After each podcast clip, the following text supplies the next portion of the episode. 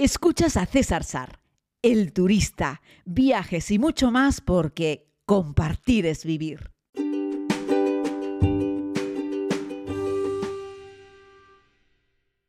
Muy buenos días a todos y a todas. Bienvenidos a este nuevo podcast diario. Hoy llego un poquitito más tarde porque me lo estoy tomando con un poco más de calma. Digamos que es domingo y voy a descansar un poco, es decir, voy a hacer una ruta un poco más tranquila porque ayer me pegué una chupa de coche espectacular y como sabéis soy tinerfeño y no estoy nada acostumbrado a conducir con hielo, a conducir con nieve y quieras o no, prestar tanta atención a la carretera, ir tan concentrado también cansa. Y bueno, ayer, eh, claro, fui haciendo todos los hitos y cuando ya tuve que regresar a mi alojamiento me pegué cuatro horas de carretera por carreteras de, con hielo y la verdad es que llegué muerto, muerto, muerto. Así es que hoy tengo una ruta más, mucho más calmada. Hoy me voy en dirección unas pozas de agua otra vez porque el agua calentita sienta muy bien. Aunque ando con un poco de catarrito, yo creo que lo pillé la noche de, las estrellas, o sea, la noche de boreal, de, las auroras boreales. Ahí cogí mucho frío porque esa noche hacía menos 11, menos 13 grados y estuve mucho rato expuesto haciendo las fotos de larga exposición, emocionado y tal y cual. Y luego ya me noté un poco la garganta justo después de esa noche, un poco tocada. Y, bueno, pues eso, que tengo que cuidarme un poco. Sin embargo, cuando me meto en las pozas de agua caliente, me, las cosas mejoran mucho. Entonces me voy camino de unas pozas de agua que quiero llegar de día. Hoy quiero intentar conducir fundamentalmente en las horas de día. Entonces me voy a esas pozas, estaré una horita allí. Luego me voy a un, pueblito que está más al norte, pequeñito, que me lo ha recomendado Joaquín de Boreal Travel, que me ha dicho que es precioso, costero. Espero llegar también con luz para hacer algunas fotos, algún vídeo. Seguro que hay cosas bonitas que ver allí, dar un paseo. Y luego eh, iré un poquitito más hacia el sur, eh, ya como regresando eh, para mi alojamiento, que está también en un pueblito costero. De hecho, tengo una, una casita que mira directamente al mar. No sé si esa parte de la costa estará eh, líquida o congelada, ya les contaré y lo iremos viendo. Así es que bueno, como me he propuesto salir de día, hoy me lo he tomado con más calma, son las diez y pico y voy a salir a las once y poco. Eh, sí, es un poco tarde, pero quiero salir con luz. Ayer me costó pues como 15 minutos descongelar todo el coche para poder avanzar. Parece que no, pero eh, aquí las cosas llevan, llevan su tiempo. Lo que es bajarte a hacer una cosa y volver tiene su, su historia. Ayer cuando me fui a ver las cataratas se me congelaron las manos directamente, o sea, no, no, se me congeló una mano. Entonces tuve que meter la mano en el guante y sacar la otra para operar la cámara, hacer tres fotos y volver a meterla porque se me volvía a congelar. Y de ahí me fui al coche, ¿no? Fue una visita breve. Pero ya te digo que no, o no estoy muy preparado o no estoy muy acostumbrado a este frío y me parece que estoy teniendo más frío aquí que cuando hice el círculo polar ártico, incluso cuando estuve en la Antártida, en fin, es un frío potente el que estoy, el que estoy sintiendo aquí, pero, pero está muy bien, es, una, es parte de la experiencia, ¿no? Lo que hay que hacer es venir preparado, venir abrigado. Y bueno, pues eso, entonces hoy me lo voy a tomar con más calma, ¿no? Ayer el, el punto más eh, importante para mí, además de la, de la catarata, que ya les enseñé las fotos, eh, de Godefos creo que se llamaba, que la había visto en verano. Claro, en verano tiene 18 millones de litros de agua más, porque se ha descongelado el agua, claro, de los glaciares y de la montaña, y cae más agua. Ahora cae agua, pero mucha menos, y el, ambiente congelado que tiene es muy bonito, se forman estalactitas, en fin. La imagen es idílica, es muy romántica, es bonita, es especial, es diferente, ¿no? Y le hice una foto y la compartí. Espero que les esté gustando. Quienes no me estén siguiendo todavía en redes saben que mi Instagram es Sar, y mi Facebook es César Sar. En este último es un perfil personal, pero lo publico todo en abierto, es decir, que aunque no seamos amigos, puedes puedes seguirme, ¿no? Y luego el siguiente punto fue la zona geotermal, eh, donde me di un baño en aquellas pozas, en aquellas piscinas espectaculares. Hice un directo para Instagram, otro directo para Facebook. La verdad me estoy portando bien, o sea, me refiero, estoy generando ahí un poco de contenido para compartir, para que, para dar ideas a la gente que quiera algún día hacer un viaje por Islandia. Decir que ahí en el punto norte tenemos estas pozas de agua magníficas, con un agua así como azul turquesa, muy bonita. El fondo es como una gravilla de, de, de, zahorra, lo que llamamos nosotros en Canarias, de picón.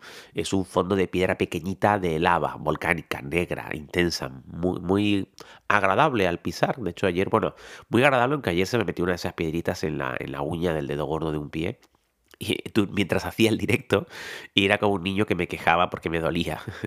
Pero fue así, en directo me clavé esa piedrita y me, me hizo un poco de daño. Pero vamos, es mala suerte, o sea, no hay ningún problema, puedes caminar eh, dentro de la poza como todo el mundo sin que pase nada, fue solamente eso, ¿no?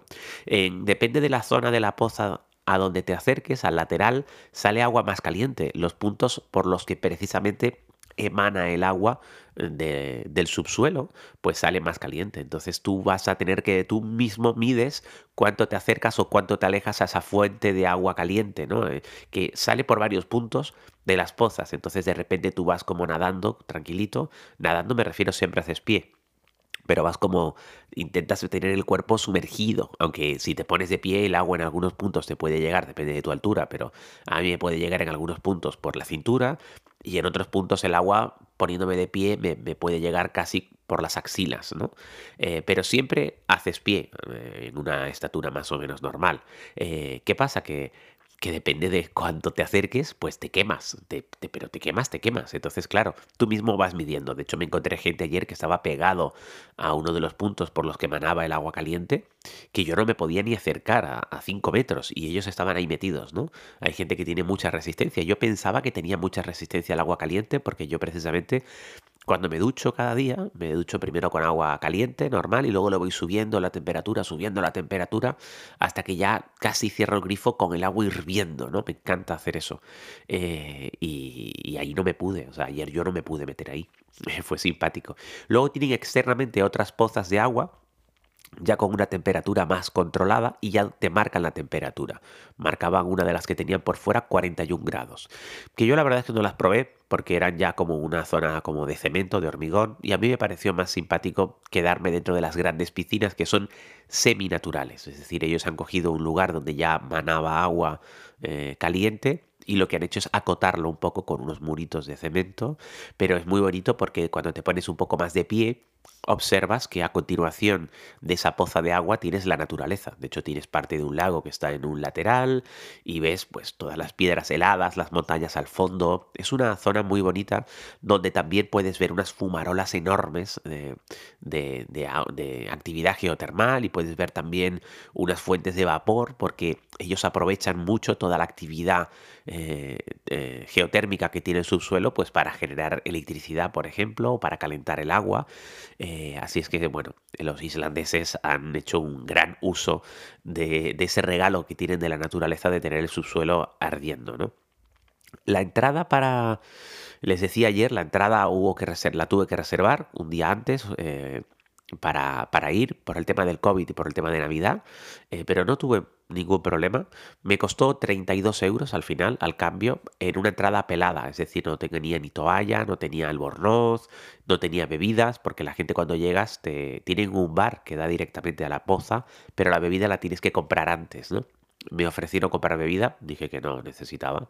Eh, para un español 32 euros por darse un baño ya está bien y, yo ya llevaba mi termito con agua, o sea, no, necesitaba consumir más, pero decirte que tienen opciones y que ahí también puedes comer, aunque ayer siendo Navidad había poco más que un par de sándwiches y unas galletas, no tenían mucho más, ¿no? Y ayer además tenían un horario muy reducido, ¿no? Pero decir que puedes ir allí a pasar el día y que este, por ejemplo, es un plan perfecto con niños, había un par de familias islandesas con los niños que estaban allí pasando eh, parte del día de Navidad.